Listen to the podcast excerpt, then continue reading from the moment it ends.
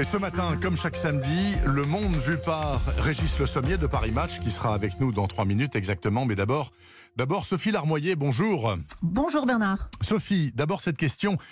Y aurait-il un miracle japonais face à la pandémie du Covid-19 Parce que je vous pose la question parce qu'il y a un peu plus de 200 morts et 10 000 malades dans l'archipel japonais. C'est très peu finalement pour un pays de 125 millions d'habitants. Quelle est la recette des Japonais? Alors c'est une situation plus complexe qu'il n'y paraît et sans doute plus inquiétante. D'abord, il n'y a pas de confinement général parce que le droit japonais l'interdit depuis que les gouvernements militaires d'avant et pendant la Seconde Guerre mondiale ont abusé des mesures d'exception. Mais les Japonais sont disciplinés, vous le savez, et donc ils s'auto-confinent pour respecter l'état d'urgence sanitaire qui a été instauré, d'abord partiellement il y a dix jours et puis dans tout le pays depuis ce jeudi.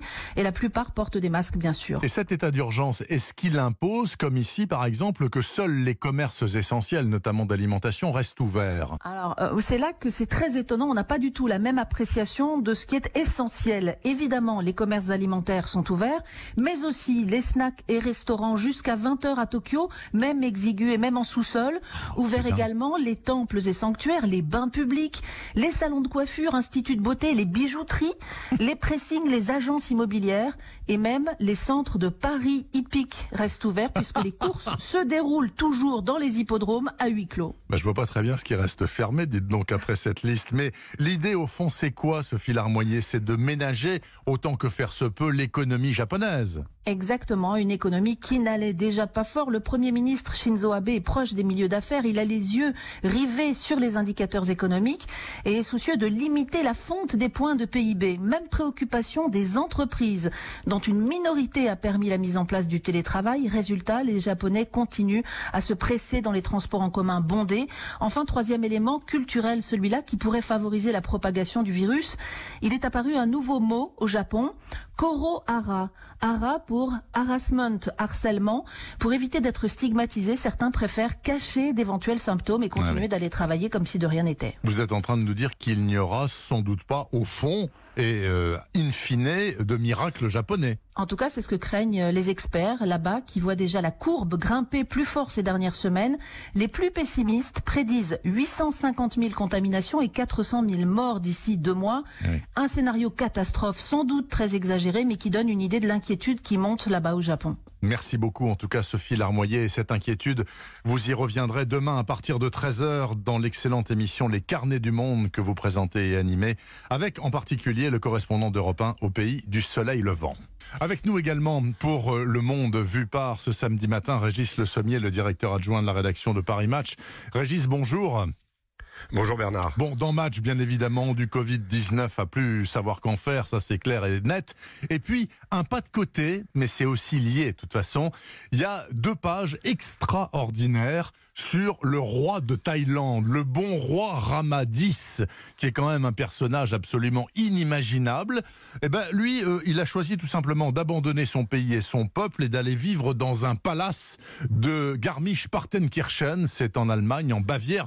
Expliquez-nous un peu. Il vit là-bas avec une vingtaine de concubines, c'est bien ça Oui, oui, c'est ça, absolument. On a mené l'enquête donc en Bavière. Notre reporter Arnaud Bizot a passé quelques temps là-bas pour essayer de comprendre ce qui se passait et qui était ce qui se passait dans la tête de ce roi, comme vous le dites, euh, qui a abandonné son pays. Euh, alors, euh, quand il a été sacré roi de Thaïlande en 2016, il avait prévenu, il avait dit je suis le mouton noir de la famille. Ça c'est vrai. sa mère avait averti aussi qu'il était peut-être pas tout à fait apte à, régner. En tout état de cause, il le prouve puisque il a décidé de se confiner avec une vingtaine de Thaïlandaises choisies, triées sur le volet. Alors c'est complètement incroyable parce que donc à, des, à 10 000 kilomètres de chez lui, dans, dans cette Bavière euh, pour laquelle il a une vénération d'ailleurs, puisqu'il s'agit de donc cette fameuse station de ski de Garmisch-Partenkirchen, mais qui se trouve juste à côté des châteaux de Louis II de Bavière, pour lequel il voue un culte absolu. Donc c'est un, un, roi complètement fantasque et qui a complètement euh, démissionné d'une certaine façon et choisi de se confiner avec des jeunes filles. Alors des jeunes filles qui sont euh, triées sur le volet, c'est assez incroyable parce que c'est un petit peu comme les Amazones de Kadhafi, vous vous souvenez? Absolument. Euh, donc là, elles portent des numéros, on les appelle SAS 1, SAS 2, SAS 3. Euh, Soi-disant, elles reçoivent une formation militaire au début, etc., etc. Enfin, c'est pas du tout pour ce genre de compétences euh, qu'elles sont euh, requises pour le roi.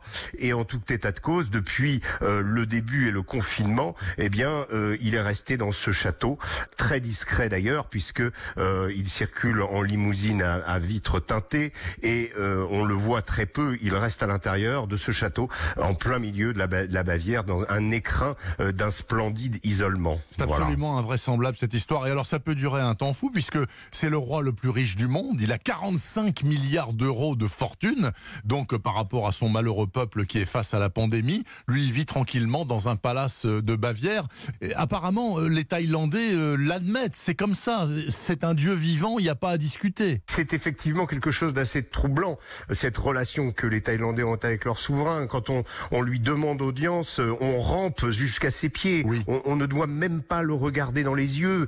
Il, il accueille ses, ses serviteurs euh, assis sur un fauteuil et eux se prosternent devant lui. Enfin bref, il nous a paru intéressant quand même d'en parler parce que effectivement on dit euh, chacun a moins bien géré cette crise, mais en tout cas lui, il a fait peut-être le pire qu'il pouvait et il est toujours confiné dans son château de Bavière, on dira.